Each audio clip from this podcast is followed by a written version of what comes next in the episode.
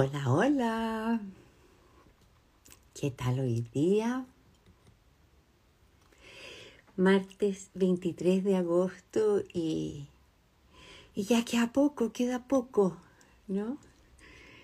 Aquí al menos sobrevivir agosto es un gran paso. Ahí veo que ya, ya se unió mi invitada. Eh, ahí les voy a contar, les voy a contar qué me pasó cuando la conocí. A la invitación, mientras tanto. Hola Carmeli, Cari, este fin de semana nos vemos. Mañe, estamos esperando que, que se conecte Susana. ¿Les ha pasado a ustedes que que conocen a alguien eh, a lo largo de la vida. Hola Susana, qué rico verte.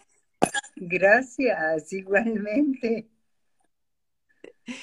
Oye, estaba, estaba haciendo una reflexión y preguntándole a quienes nos están escuchando hoy día si alguna vez habían conocido esas personas que que cuando te abrazan, de verdad te abrazan hasta el alma, que dejan como, como una impronta. Eh, y eso me pasó, este, e, ese abrazo tuyo todavía dura. Me siento como plasticina con... Fue muy, muy rico. Creo que comparto la experiencia, ¿eh?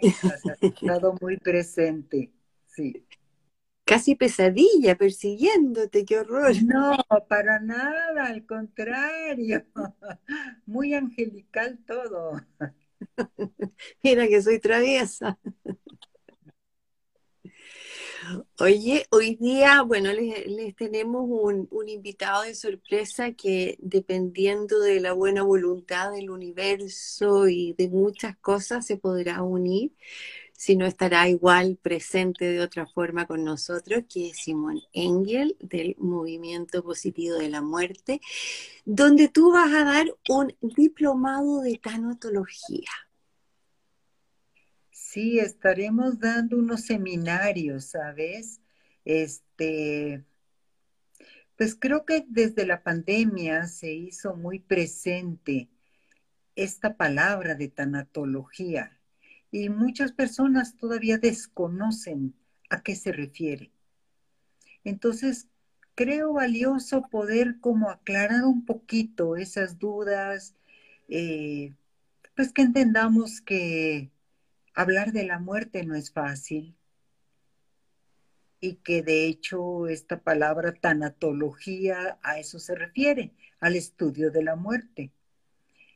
Pero actualizando esa parte, hoy en día no nos limitamos a la muerte física de tus seres queridos, sino también lo consideramos como pérdidas en general, pérdidas que a lo mejor antes no nos dábamos cuenta que, que generan duelos y que esos duelos nos lastiman y que a veces con esas heridas no salimos adelante, ¿no? ¿Cómo qué situación, por ejemplo, Susana? Imagínate que siempre quisiste ir a la universidad y haces los exámenes y no eres bienvenido. No pasas los exámenes y nunca puedes entrar ingresar a la universidad. Esa es una pérdida. Imagínate que siempre quieres viajar y nunca consigues un trabajo que te permita hacer un ahorro y que te puedas mover. Entonces se vuelve, se convierte en algo que tú deseabas, pero que nunca tienes. O muchas cosas que tú lograste tener, compraste finalmente tu carro y te lo roban. Entonces hay muchas pérdidas. Tal vez las que nos nos lastiman más es cuando son seres queridos, cuando se va tu pareja, cuando el novio te deja, cuando se muere un niño, cuando alguien conocido nunca llega a tu encuentro. Son pérdidas también. ¿sí?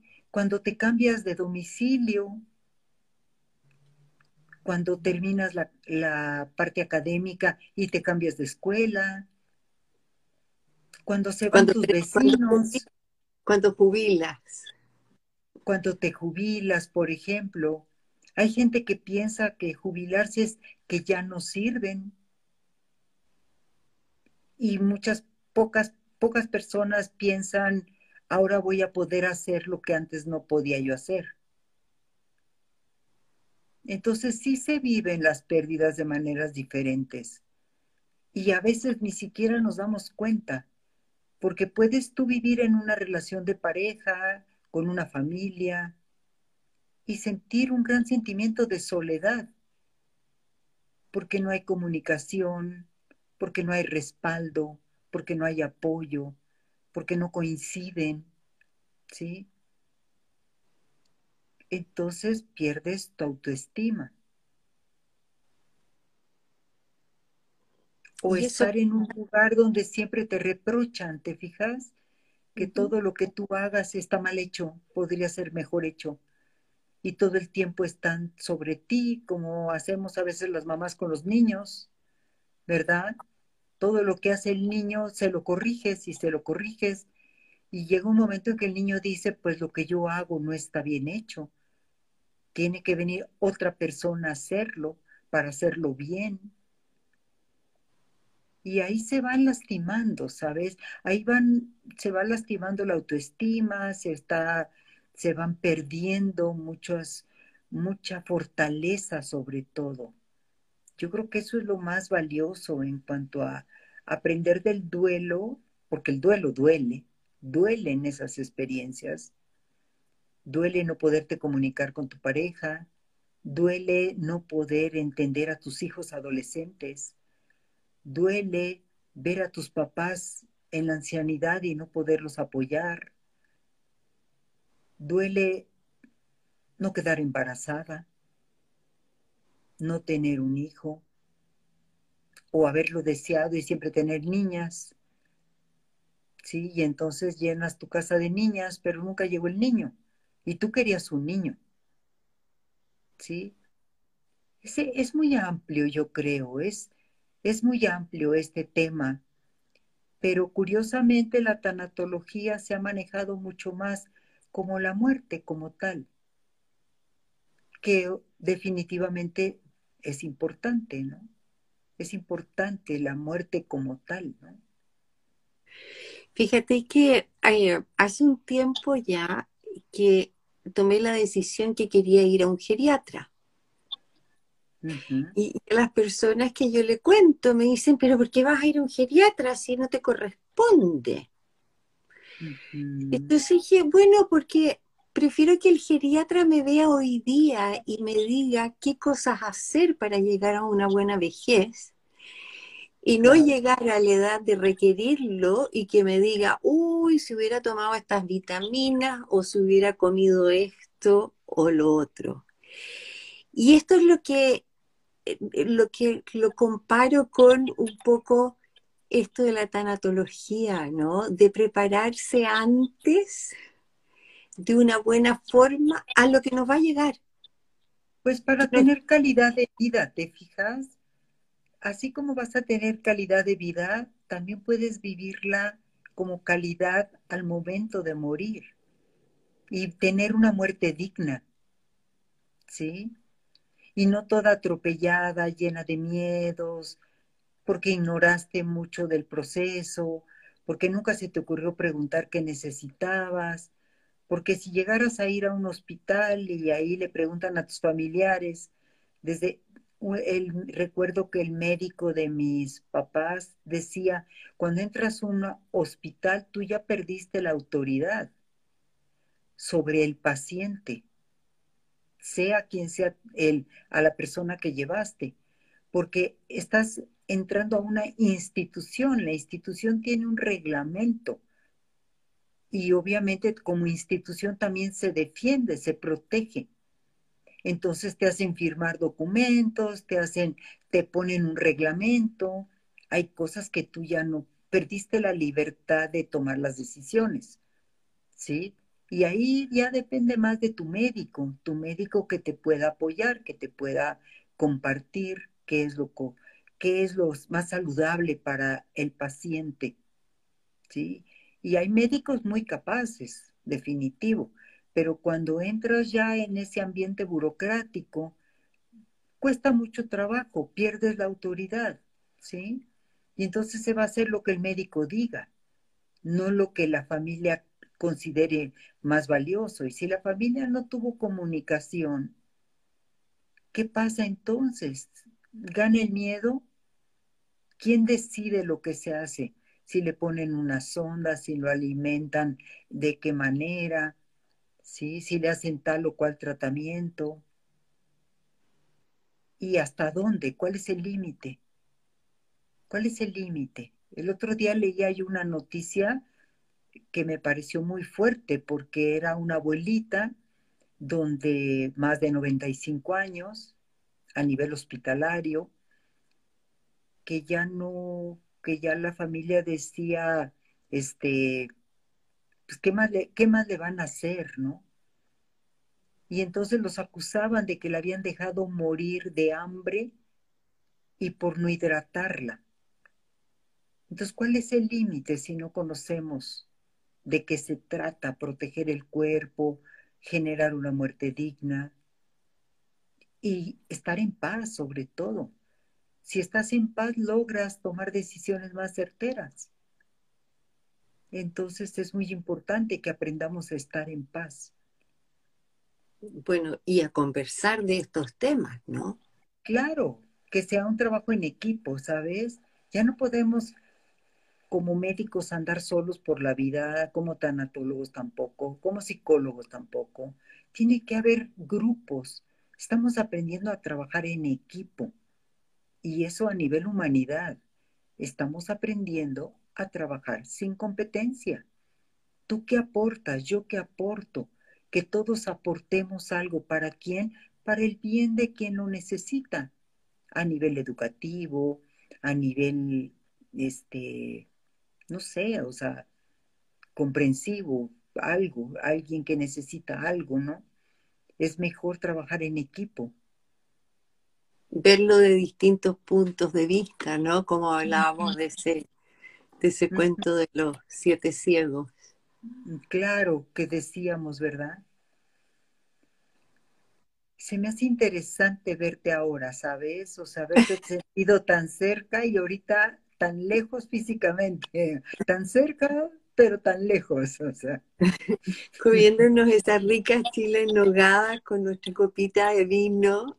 Eh, sí, maravilloso. Oye, yo tengo aquí el, temario de lo que va a, de lo que va a tratar ese... ¿Cómo le llamaste tú? No era un diplomado, sino... como sí, sí, sí. Este, una persona que se ha dedicado a trabajar con cursos me decía que para llamarlo diplomado tendría que cubrir más de 100 horas y no las estamos ofreciendo las 100 horas, ¿no? Entonces vimos que es más fácil llamarlo seminario, ¿sí? Para poder tocar los temas que considero yo son valiosos en este momento, para poder entender una pincelada de lo que es la tanatología, pero sobre todo entender en esos temas qué son tus pérdidas, en qué momento cuando tú recibes una mala noticia empiezas en un proceso de duelo, qué, cómo se vive un proceso de duelo y cómo podríamos evitar que sea tan doloroso. Porque el duelo duele, pero el sufrimiento lo creamos nosotros y lo creamos porque no conocemos, no porque seamos malas personas, simplemente porque no nos informamos. Entonces, si tenemos la oportunidad de informarnos a tiempo, pues no solo nos va a servir para las personas que estén cerca de nosotros, nos va a servir también para nosotros. Y puedes llegar a educar también a un niño. Nosotros no tuvimos la oportunidad de que nos educaran de esa manera, sin miedo a la muerte. Pero si tú hoy aprendes cuáles son tus miedos, si tú aprendes a sanar tus miedos, que todos los tenemos, como decía una de mis amigas tanatóloga que dice, somos humanos, ¿no? Aunque sepas de tanatología, o me tocó verlo en el hospital, ¿no? Una enfermera, tanatóloga, se muere su mamá, y el esposo le decía, ¿y tú por qué lloras si tú eres tanatóloga? Decía, a veces, déjame vivir mi duelo, se acaba de morir mi mamá, o sea, déjame vivir mi duelo, ¿no? O otra enfermera que me tocó, que cuando el papá se enfermó y lo, lo hospitalizaron, toda la familia decidió que la indicada para acompañar al papá era ella porque era enfermera. Y decía, es algo muy fuerte para mí porque yo no tenía una relación tan cercana con mi papá. Y ahora tengo toda la carga de la familia. Entonces, todas esas son las cosas que hay que cuidar, ¿sí? Porque el, la, la atención al final de la vida la puede dar una persona amorosa. Ni siquiera tiene que haber estudiado nada, pero que tenga esa sensibilidad de ayudar y proteger a la persona que se está yendo. A mí me tocó el caso en el hospital, estuve trabajando en un hospital durante hice un voluntariado de, nueve años en, un, en el Hospital General de México. Y en una ocasión me llamaron porque había una familia, estaba un joven agonizando, un jovencito como de unos 16, 17 años. Y el que estaba junto a él era su hermano, un hermano casi de la misma edad, y era el que lo estaba cuidando. Y con un amor impresionante. ¿Sí? Le, le mojaba los labios, eh, le, le, sobaba la cara, eh, lo tenía protegido, abrazado, o sea, estaba al pendiente de él, ¿no? Al, así, junto a la cabecera. Y yo me quedé pensando, ese jovencito está siendo un pilar en este momento para despedir a su hermano y seguramente no tenía ningún conocimiento de tanatología, ni de psicología, ni de medicina, simplemente de corazón a corazón. Mm. Y hay gente que puede hacerlo. Yo creo que en, en nuestra historia siempre ha habido personas que tienen esa calidad humana y que pueden compartir esos momentos de apoyo, ¿no? y a lo mejor un día nos toca a nosotros. ¿Qué mejor que saber qué hacer? Exacto, es como también estaba pensando en, los consejos que uno le da a esas mamás primerizas de, ¿no es cierto?, de prepárate, lo que te va a pasar en la noche, quizás no, quizás sí, eh, pero van sin miedo a esa maternidad, ¿no? Y, esto es, y esto es lo mismo, es sentarnos a conversar de un tema que por alguna razón asusta, por alguna razón tiene un peso muy negativo. Ahorita que mencionabas lo de las mamás, me vino un poco la idea de por qué las mamás tienen miedo al parir porque todas las imágenes que tú llegas a ver de películas, de programas, de series, siempre es ese parto con dolor, con gritos, con sufrimiento, con desesperación. Y lo mismo nos han enseñado que así es la muerte, hay que tenerle miedo. Y después, cuando la persona cierra los ojos y da el último suspiro, todos los demás tienen que llorar, ¿no?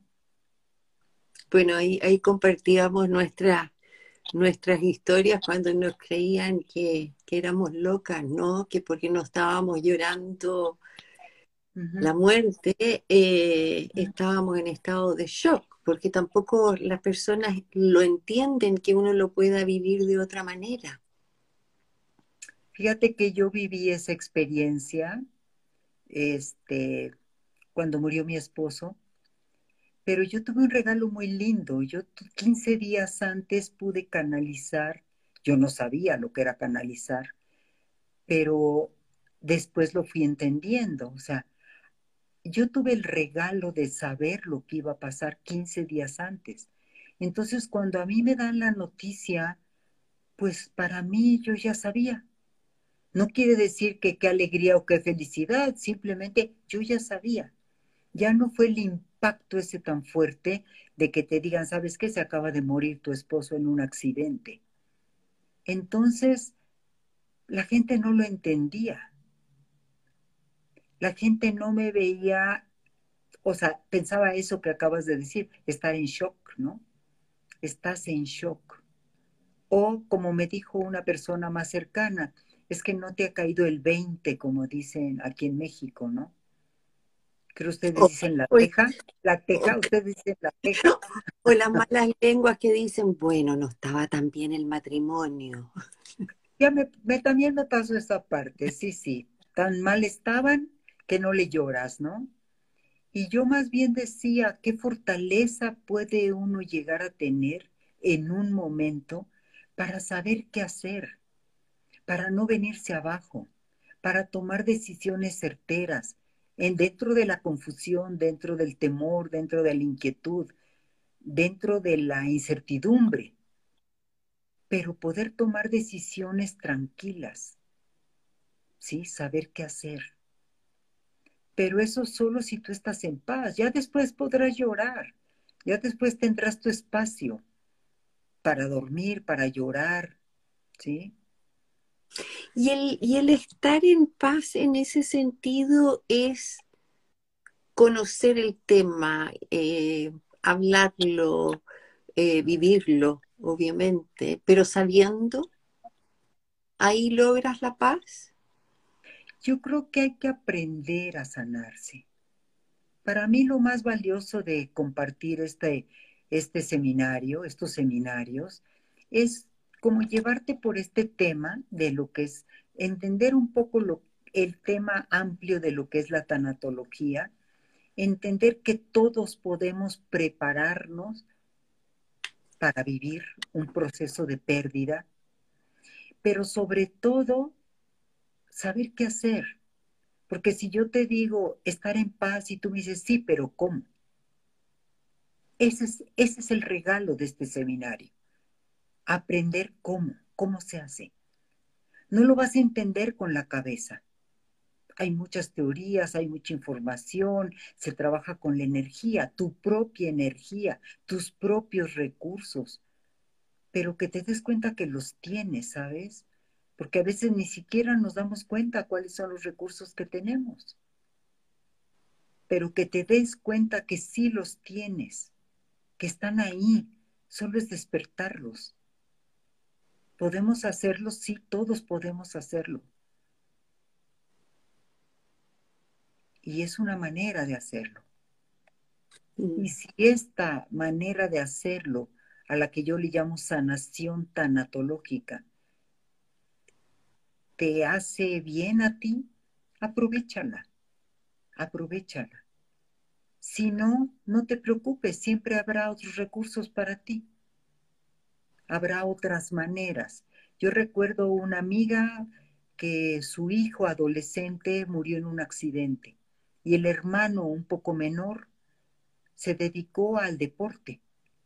En el deporte sacó todo ese enojo, frustración, pérdida del hermano, eh, todo, porque fue en un accidente de carro, entonces fue, fue una muerte inesperada. ¿no? pero a través del deporte este joven sacó todo eso que sentía. Y habrá recursos, o sea, siempre tendremos recursos. Solo necesitamos a alguien que nos muestre dónde están. Esta es una herramienta más. O sea, aprender a sanarte es una herramienta más. Si te sirve, aprovechala. Si te es algo fácil, ¿sabes? porque es fácil. Yo, mi experiencia como psicóloga fue siempre con niños. Yo 25 años de mi vida trabajé con niños, preescolares y de primaria, no mayores de 10 años. entonces el lenguaje que yo ocupo es un lenguaje sencillo, fácil de entender. Y el ejercicio que hacemos y el ejercicio de la sanación, que tú aprendas a sanarte, es también sencillo. Es un ejercicio de respiración consciente que se va guiando para generar ese equilibrio emocional, físico, mental, espiritual. Y cuando tú logras tener ese pilar bien derechito, o sea, cuando tú logras tener ese equilibrio, te da fuerza, te da tranquilidad, te da paz. Y si estás en paz, es mucho más fácil todo lo que vives. Puedes dormir más tranquilo, puedes decidir mejor tus alimentos, no, no tienes que comer con ansiedad, o con culpa, o con miedo, o alcoholizarte, ¿no? Oye, me pasó algo tragicómico el fin de semana. Es un poco frívolo lo que voy a contar, pero, pero va al caso. El domingo estaba trabajando en el computador y no sé si apreté por error una tecla, si apoyé un libro, no tengo idea lo que hice, o sea, no fue intencional, y de repente veo en la pantalla que se me abre una pequeña ventana que decía, ahora puede descansar. Su bandeja de entrada está completamente vacía. Y fue como, ¿aló? Y fui a ver mi correo y había borrado ah. todos los correos que me habían llegado todos. Y fue, la primera cosa fue como, ¡ah! Perdí las cartas de Ricardo, las cartas de no sé qué, las perdí todo. Logré hablar con un señor de Google, trató de ayudarme, de, qué sé yo, nada.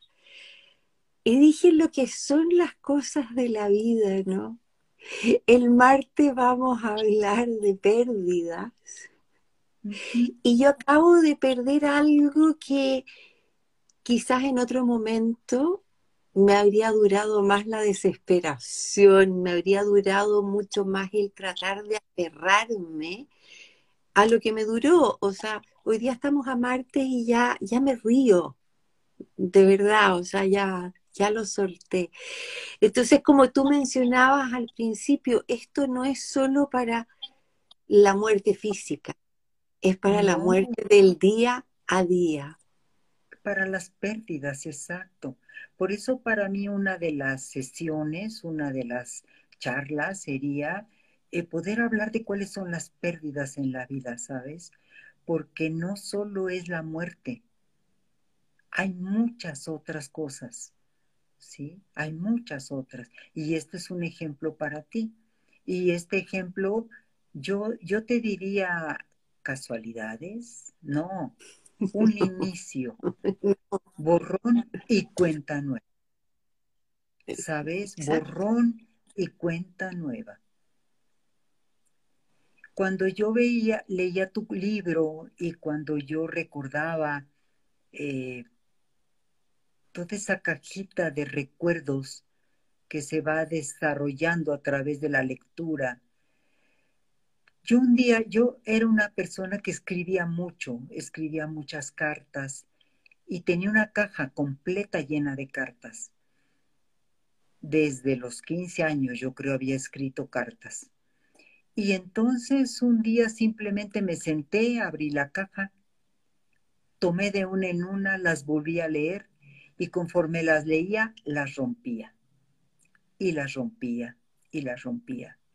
Cuando yo le platiqué a una amiga lo que había hecho, me decía, ¿cómo te atreviste? O sea, eso no se hace. Y yo decía, eso ya fue, ya fue. Y yo misma me sorprendí de cartas que no me acordaba que había recibido de personas.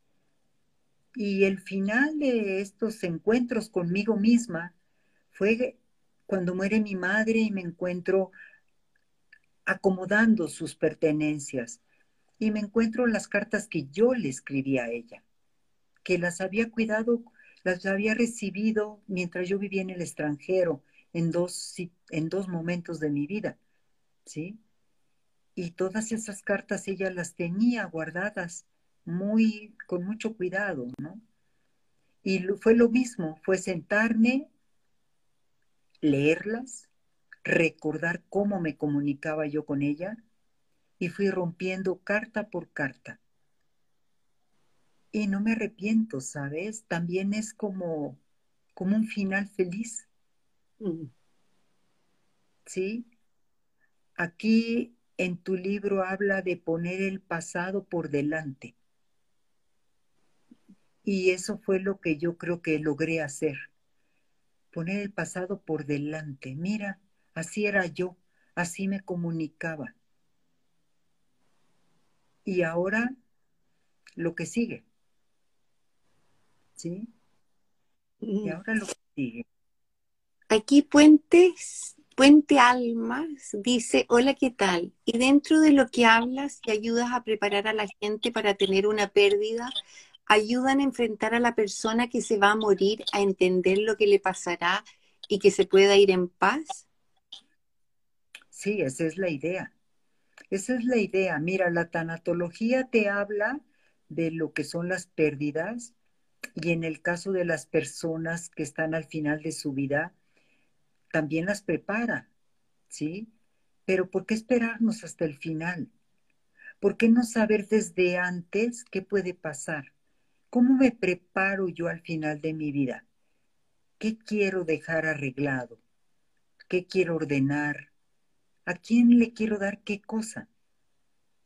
¿O simplemente ya nada de eso es importante?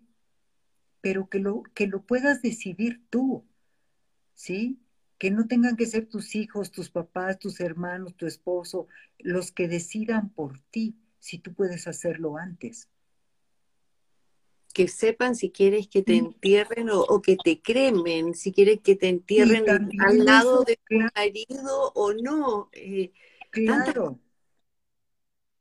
Fíjate que yo leí algo, eh, un testimonio muy importante eh, de una abuelita que ya estaba al final de su vida, que estaban haciendo este trabajo de tanatología y de repente la, la nieta, la nieta llegó a saludar a la abuelita y le dijo con mucha alegría que no se preocupara, que, que Morirse era algo tan hermoso que sí iba a encontrar con su esposo otra vez. Y esta abuelita que estaba tan tranquila, que ya estaba convencida que estaba al final de su vida, cuando le dijeron eso entró en un proceso de depresión y de angustia, porque ella siempre había guardado en secreto el maltrato que había tenido de su relación de pareja. Entonces decirte que te vas a morir y te lo vuelves a encontrar, como para qué me lo quiero volver a encontrar. ¿Sí? Entonces, todo eso es lo que hay que aclarar antes. Si tú, por eso es importante este tema que a mí me gusta mucho de educar al niño sin miedo a la muerte. ¿Qué quiere decir? Que el trabajo de la doctora Elizabeth Kubler-Ross nos llevó un poquito más allá de solo morirte. ¿Qué pasa después de la muerte?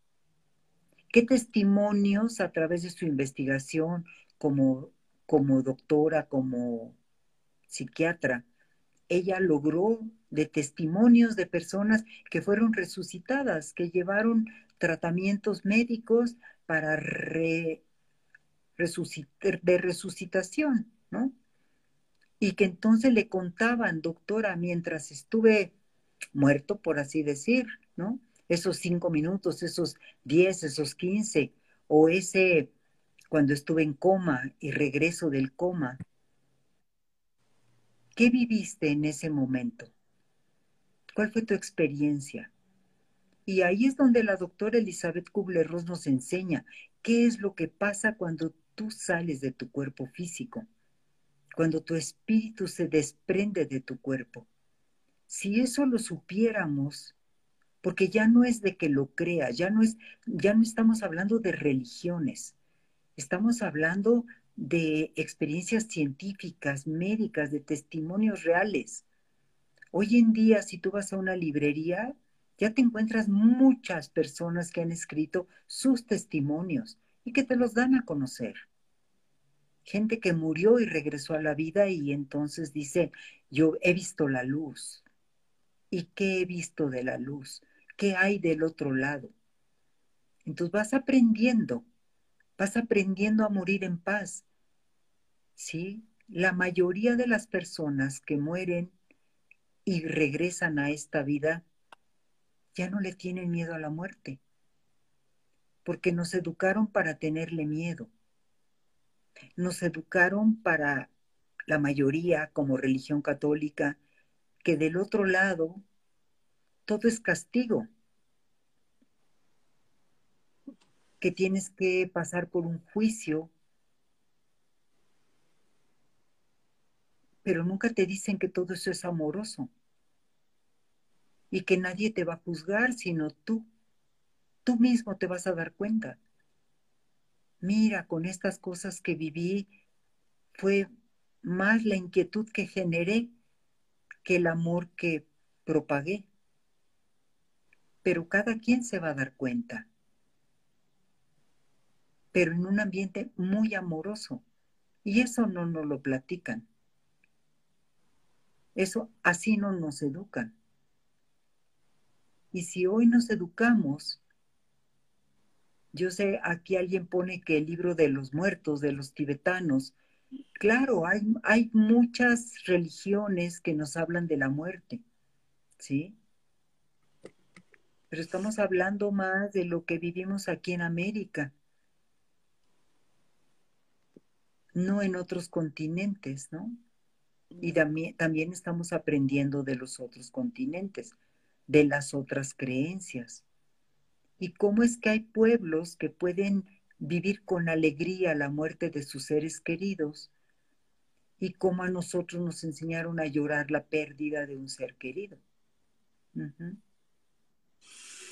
Aquí Carmen Gloria dice, estoy muy de acuerdo con la decisión de cada uno cómo morir. Fue la gran enseñanza que me dejó mi madre, una gran maestra que se preparó conscientemente a un buen morir y cómo realizó su paso a otra dimensión.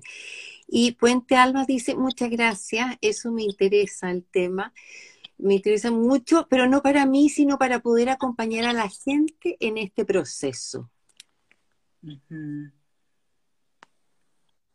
Sí, yo creo que es una herramienta para acompañar a las personas, pero sobre todo considéralo algo valioso para ti, una herramienta de vida.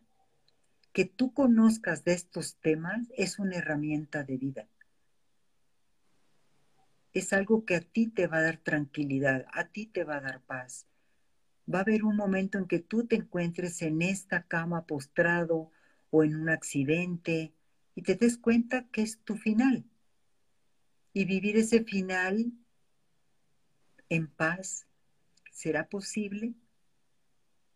¿Será posible que lo vivamos si no lo hemos practicado? Mm. ¿O tendríamos que tener un tiempo de práctica, poco a poco, darnos cuenta que cada día perdemos la paz y que cada día podemos recuperarla.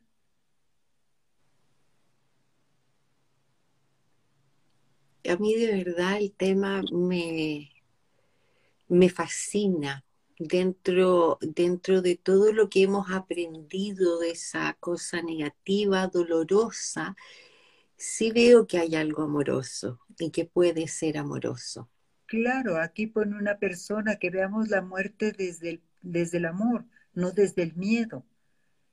Y creo que la pandemia nos ayudó mucho a hablar de la muerte, porque no fue en tu país o en el mío, fue en todo el mundo. Muertos y muertos y muertos y muertos que nos cambiaron los rituales a los que estábamos acostumbrados. Y entonces nos encontramos con algo nuevo, desconocido, que nos dio miedo, me decía una señora, ¿y cómo sé si la bolsa que me entregaron en el hospital, el que venía dentro era mi esposo? ¿Cómo ya no me dieron permiso de abrirla? ¿Cómo sé si las cenizas que me entregaron eran de mi, de mi pareja. Entonces todo esto, decía una persona, a mí murió mi esposo y lo que me faltaron fueron los abrazos y la compañía de mis amigas. Otra persona me decía, nosotros fuimos al panteón, tuvimos la oportunidad de ir al panteón y por video, video sí, con, por video e hicieron la ceremonia, porque en el panteón directamente había dos, tres personas nada más y todos los demás familiares pudieron verlo por Zoom, o sea, por pantalla. Dice, fueron experiencias muy fuertes. Sí, a mí me tocó, me, tocó, un funeral de, una tía de Ricardo en Nueva York y se hizo eh, por videoconferencia. Y aunque era tan extraño, tan, tan lejano, tan todo, por otro lado nos permitió estar. Porque, de, porque de otra manera no habríamos estado. Claro, pero fíjate, la pandemia nos trajo sorpresas de todo tipo. Sí, a mí la pandemia me dio la oportunidad de tratar la muerte en otros países y de darme cuenta también que vivir en México también hay una creencia de que como mexicanos tenemos un manejo muy privilegiado de la muerte. Y yo creo que sí hay una parte cultural muy importante, pero creo que eso no incluye el que cada quien sepa vivir sus duelos. También estamos aprendiendo a vivir los duelos. La muerte de nuestros seres queridos. Y eso no tiene nada que ver con todas las celebraciones y festejos que se hacen para el Día de Muertos, que son hermosos. Los altares, la ceremonia, los rituales, todo es muy, muy bonito, ¿sí?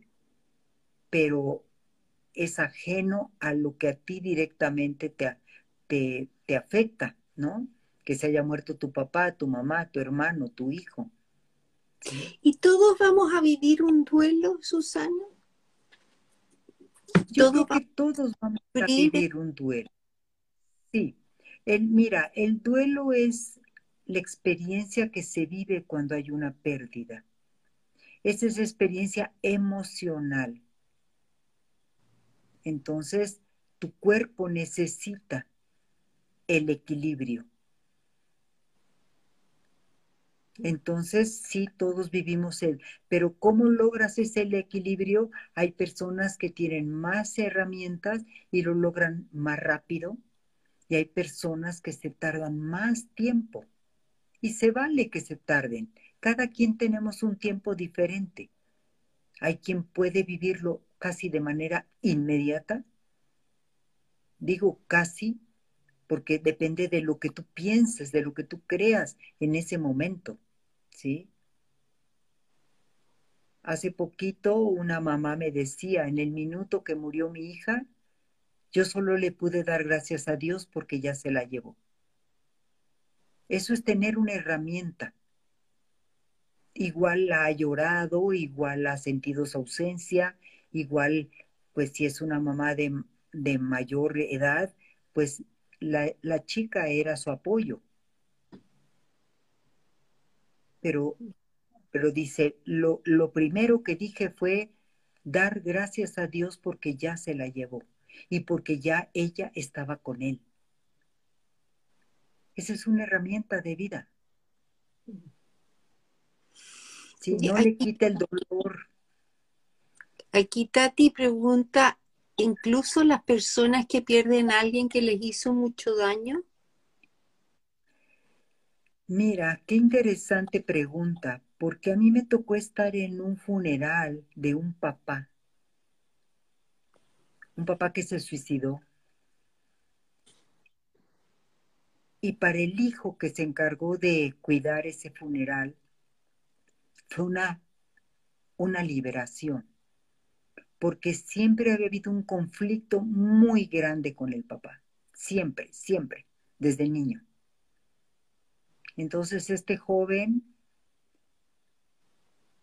a la hora que muere su papá, para él fue un regalo. Fue poder vivir el resto de su vida en paz. Entonces sí se puede vivir en paz. Si alguien te hizo daño, pero existe el duelo en, en, esa, en, esa, en ese ejemplo también, ¿no es cierto? Claro, claro, te vas a hacer muchas preguntas. Cuando hay una pérdida, lo que surgen son muchas preguntas. Y poco a poco esas preguntas se van resolviendo, a veces se pueden resolver más rápido, a veces más fácil, ¿sí? Y otras veces podrás ni siquiera atreverte a hacer las preguntas, ¿sí? A veces pensamos que la gente buena no debería de morirse, que la gente joven no debería de morirse. A veces pensamos que solo los que hacen daño deberían de morirse. La gente mala, ¿no? Pero ¿quién nos pone a nosotros como jueces?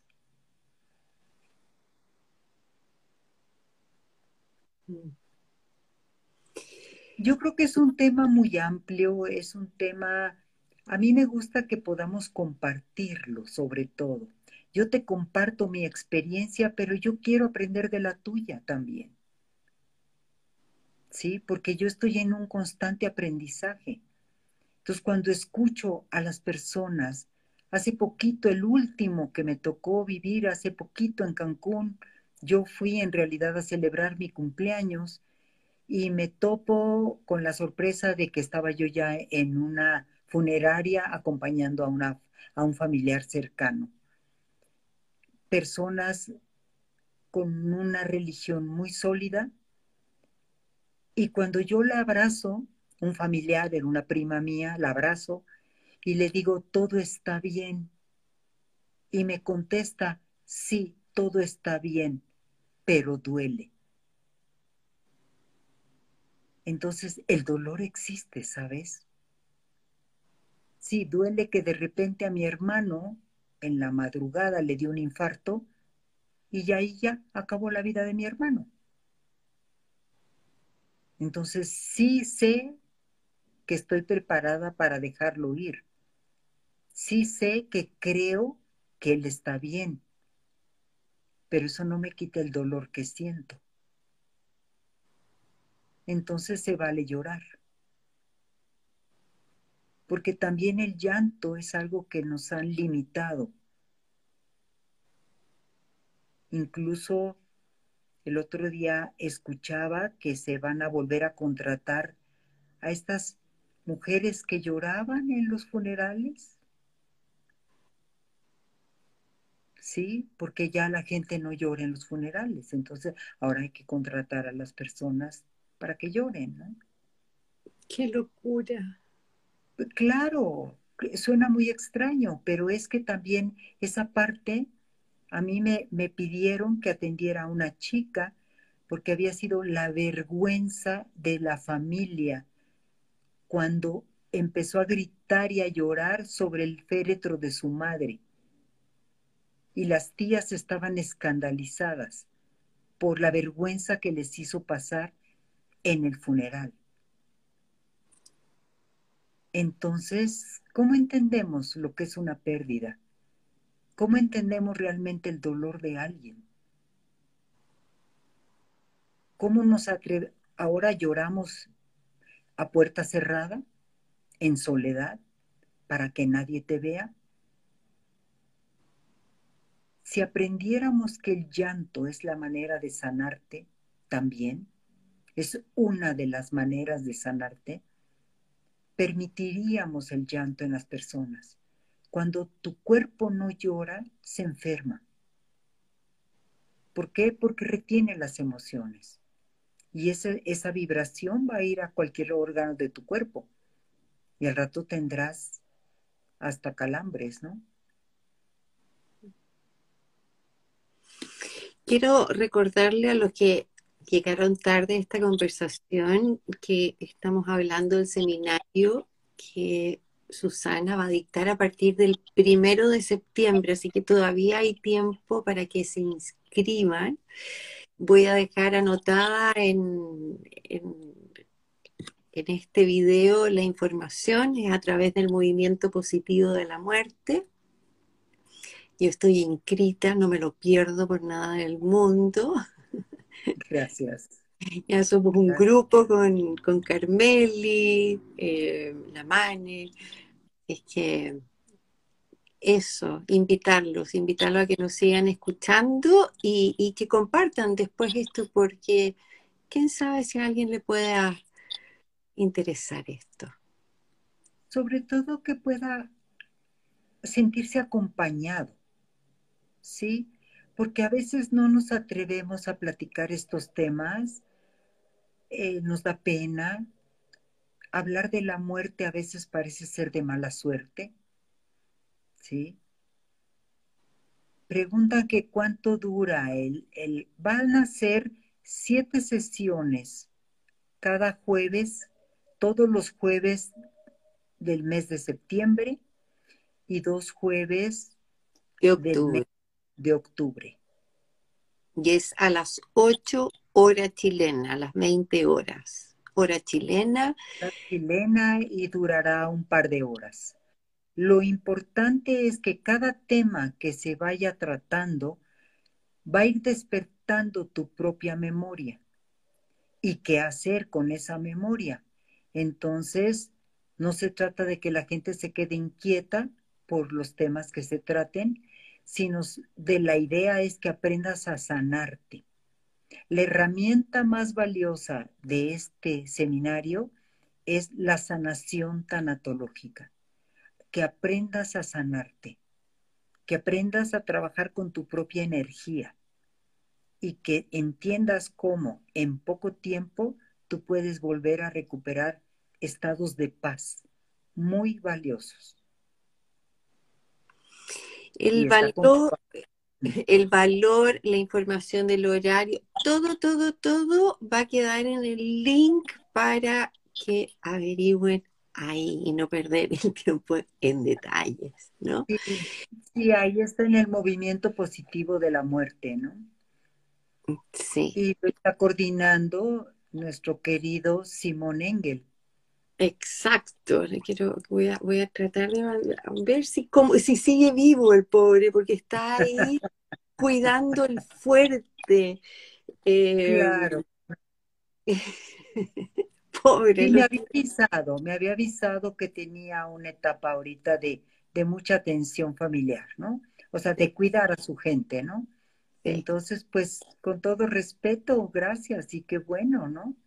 Qué bueno que forme equipo con su pareja y con sus niños, ¿no? Sí, así es, así es. Oye, se me pasa la hora volando contigo. El otro día, ¿cuánto estuvimos? Un día casi completo y, fue como, ¿en qué minuto? sí, así fue, así fue. Y, y, y aquí te... quedé pensando. Oye, y aquí tengo mi libro, El abrazo, que te juro que lo leo, lo leo, lo leo, y, se lo voy a empezar a leer a Ana, se lo voy a mandar grabado eh, para que se lo lean todos los días. Aquí tenemos, este, este es el libro maravilloso. Es, es esta parte hermosa de querernos entre nosotros, ¿no? Y aprender a compartir lo que tenemos, lo que tú tienes, lo que yo tengo, lo que tengan todas las personas que quieran participar. Para mí el regalo es poder aprender de ellas, de sus testimonios, de sus preguntas, ¿sí? Porque siendo un tema difícil de tratar, a veces puede ser tan fácil tratarlo ¿sí? Yo he trabajado esto con niños también y los niños son más fáciles de convencer, podría decir, en el sentido, o sea, les hace más fácil sentido las cosas. No te hacen tantas preguntas, no tienen tantas dudas Y cuando llegan a preguntarte algo, realmente son preguntas muy inteligentes, ¿no? Yo, una niña, me encantó la pregunta, me dijo, tú siempre dices que hay que hacer el ejercicio sentados para que la energía entra por tu cabeza, recorre todo tu cuerpo, ¿sí? Pero si yo ya me voy a dormir y estoy acostada, eh, ¿cómo viene la energía? ¿De una pared a otra o cómo? O sea, es una pregunta inteligente de una niña de 10 años, ¿no? O sea, si, si yo ya, si voy a hacer el ejercicio sentada, pues sí, de arriba abajo viene la energía del cielo, de la tierra, o sea, estamos trabajando por toda la columna vertebral. ¿Qué pasa si yo estoy acostada ya, ya me voy a dormir y hago el ejercicio acostada? ¿Me viene la energía de una pared a otra? O sea. claro, claro. Sí.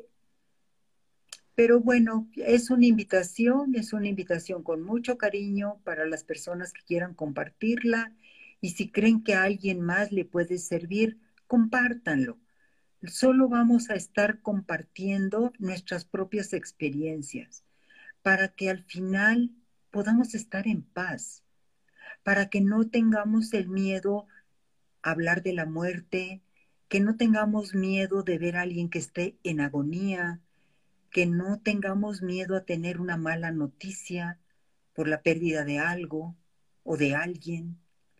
Y sobre todo que un día que estemos nosotros en ese momento, tengamos tranquilidad de saber que no estamos solos, aunque físicamente no haya nadie en la recámara o en el lugar donde tú estés, nunca estarás solo. Y eso también ya está comprobado. Y todos estos seres maravillosos de luz que te acompañan, me tocó ir a un hospital a despedir a un profesor universitario que ya estaba delicado, y le pedí que cerrara sus ojos y empecé a hacer el ejercicio de sanación porque él ya no podía hacerlo. Cuando volvió a abrir los ojos me dijo, ¿quiénes eran todas esas personas de blanco? y se me hizo muy linda la pregunta porque él no era un creyente. Y yo nada más le contesté, son las personas que vienen a acompañarte, son las que vienen a acompañarte, vienen por ti. Me dice, pero me voy a morir. Le digo, sí, sí te vas a morir. Y poderle decir a alguien que sabes que sí se va a morir, pero que no, no se preocupe porque lo están esperando, lo van a acompañar. Cualquiera diría, pero qué crueldad si alguien pregunta, me voy a morir, decirle que sí. No, si se lo dices con amor, es lo que te está... ¿Cómo le vas a negar? No, no, no, fíjate que no. Ahorita te vas a parar y vas a volver a tu vida universitaria. Claro que no. Te se estaba muriendo. Y él lo sabía. Pero necesitaba como, como que alguien se lo confirmara. Escucharlo de alguien. De alguien que se atreviera a decírselo pero con amor y con respeto, no con desprecio, no con rechazo, no con enojo, no con miedo. Eso es lo que se aprende en estos seminarios. A hablar con amor, a escuchar con amor. Y esa, y esa es la invitación, ve, la llave, ¿no? Eh, aquí está la llave para para abrir esa puerta, esa puerta que nos invita a una sanación, que nos invita a aprender a vivir en paz, que es lo que al final es lo que todos queremos. Es lo que todos queremos, estar en paz. Y no solo a nivel personal, sino familiar y hasta mundial. Queremos estar en paz. El mismo planeta quiere estar en paz. Quiero darle gracias a, Carmeli que aquí ha estado anotando la información del movimiento. Que gracias, preciosa, por estar ahí. Y Jenny dice muchas gracias. Un tema sensible, pero con las herramientas correctas es más fácil. Gracias, chica, un gran tema. Una gran invitada. Yo, yo aquí estoy de, aprendiz también, ¿no? Bueno, es que ellas, estas personas que se conectaron, no todas las personas saben que tú acabas de estar en México la semana pasada, que tú y yo tuvimos la oportunidad de conocernos por primera vez en vivo y a todo color, ¿verdad? en toda dimensión. y que tuvimos también esa oportunidad de vivir una sanación lo que es estar en contacto con, uno mismo. Y darse cuenta que se puede estar en paz. Y yo creo que por eso eh, ese abrazo que empezó como a las 10, 20 de la mañana, eh, en la medida que iba pasando el día, se iba haciendo más profundo. Era como, como esas quemaduras profundas, ¿no es cierto? Que uno no sabe qué, qué tan internas llegan, hasta que te dicen grado, no sé, el grave. Eh, sí, eh, si se quieren hacer un regalo porque se lo merecen, porque, porque sí, eh, las invitamos a este seminario sabemos que, que va a cambiar vidas. Sí, sí, eso seguro. Empezando por la mía, por la tuya, por la de Carmeli, por todos los que quieran estar acompañándonos. Que así sea. Preciosa, se nos fue la hora, así que te dejo para, para que vayas a descansar. Em, tengo unas ganas de volver pero por más días esta vez. ¿ah? y te voy a pedir sofá. ok. Esta vez te voy a pedir sofá. No me voy a ir a donde me tengo que ir. ok. Bueno, pues el camino nos trae todavía muchas sorpresas, así que pues estemos, estemos en eso. Carmeli, vamos, organicemos viaje, feliz. Oye, y traemos, o, o, no, y o traemos a Susana a, Santiago. Eso también podría ser. Esa es otra opción. De hecho, ya tengo una invitación para el próximo año, a ver qué va a suceder, no lo sé. Pero bueno, apalabrada ya quedó la invitación. ¿Viste?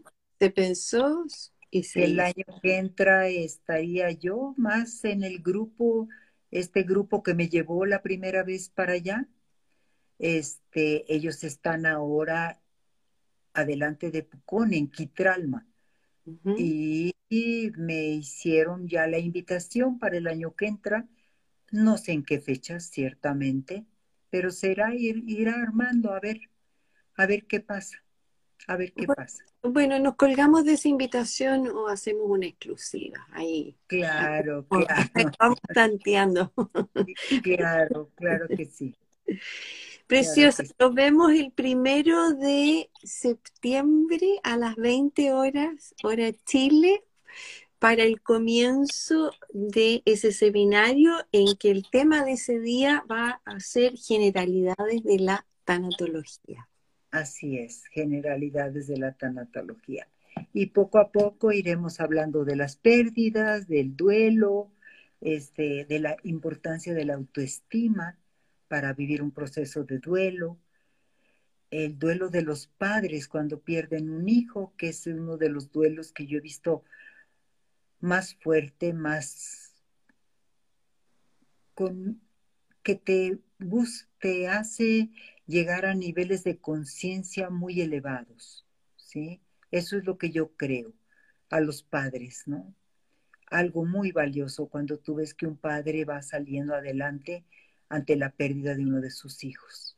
Eso es muy lindo. Y esta parte que a mí me llama mucho más la atención es prevenir, educar al niño sin miedo a la muerte. ¿Sí? Y estos, estos tiempos de hablar de una muerte digna, de hablar de la de la calidad de vida al final de la muerte, para antes de morir, ¿no? Mm. Vivir hasta el final. Pues eso es lo que estaríamos tratando y pues gracias, gracias de verdad chica por esta oportunidad de reencontrarnos, de volvernos a ver. Ahora hasta raro verte en la pantalla cuando te tuve tan cerca. Ya no nos separa nadie. y gracias, gracias a tu esposo, gracias a esta comunidad que nos permite compartir y sobre todo infinitas bendiciones para Simón, que él es el que nos abrió, abrió este camino. Infinitas bendiciones para él. Y pues hasta pronto entonces. Gracias, gracias, gracias. Acuérdense de por favor compartir esta conversación. Eh, quizás haya alguien que esté necesitando escuchar estas palabras. Así es que está en sus manos. Un abrazo y nos vemos el próximo martes. Y a ti, Susana, y a Carmeli las veo el primero. ¡Qué entrete!